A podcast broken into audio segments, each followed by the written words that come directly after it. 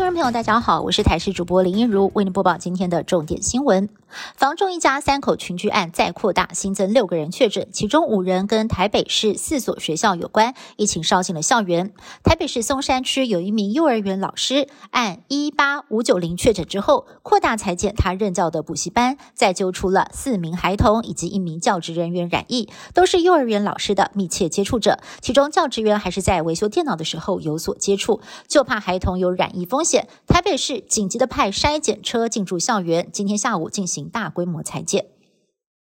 指挥中心在今天公布的本土个案当中，其中有四个人是宜兰礁溪长荣凤凰饭店相关，分别为从高雄到礁溪游玩的一家人。妈妈按一八七零三和两名小孩相继确诊，因为他们在十六、十七号曾经待过饭店，因此指挥中心要求旅客裁剪要回溯，从一月十九号往前回推到一月十四号。另外还有一例按一八七一二，来自台南的银行行员，他因为跟按一八七零。三曾经一起聚餐而染疫，台南市政府紧急公布他的足迹，包括了永丰银行、永康分行、一人馆、中华店以及超商，提醒足迹重叠的民众要提高警觉。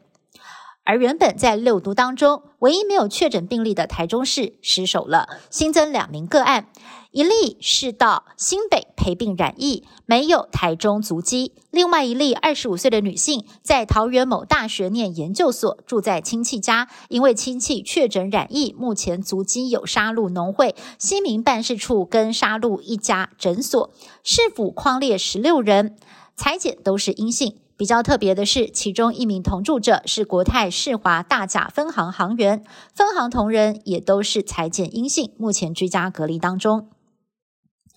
台北市加强春节防疫，规划升二点五级，其中针对银行业者，顾客将依疫苗施打情况分三个灯号，有条件的禁止内用，打过两剂疫苗显示绿灯就能够内用，没有打过接种一剂或者是没有办法出示证明，归类为红黄灯，只能够外带或者是使用独立包厢。柯文哲更是说了重话，没打疫苗就不要出来害人。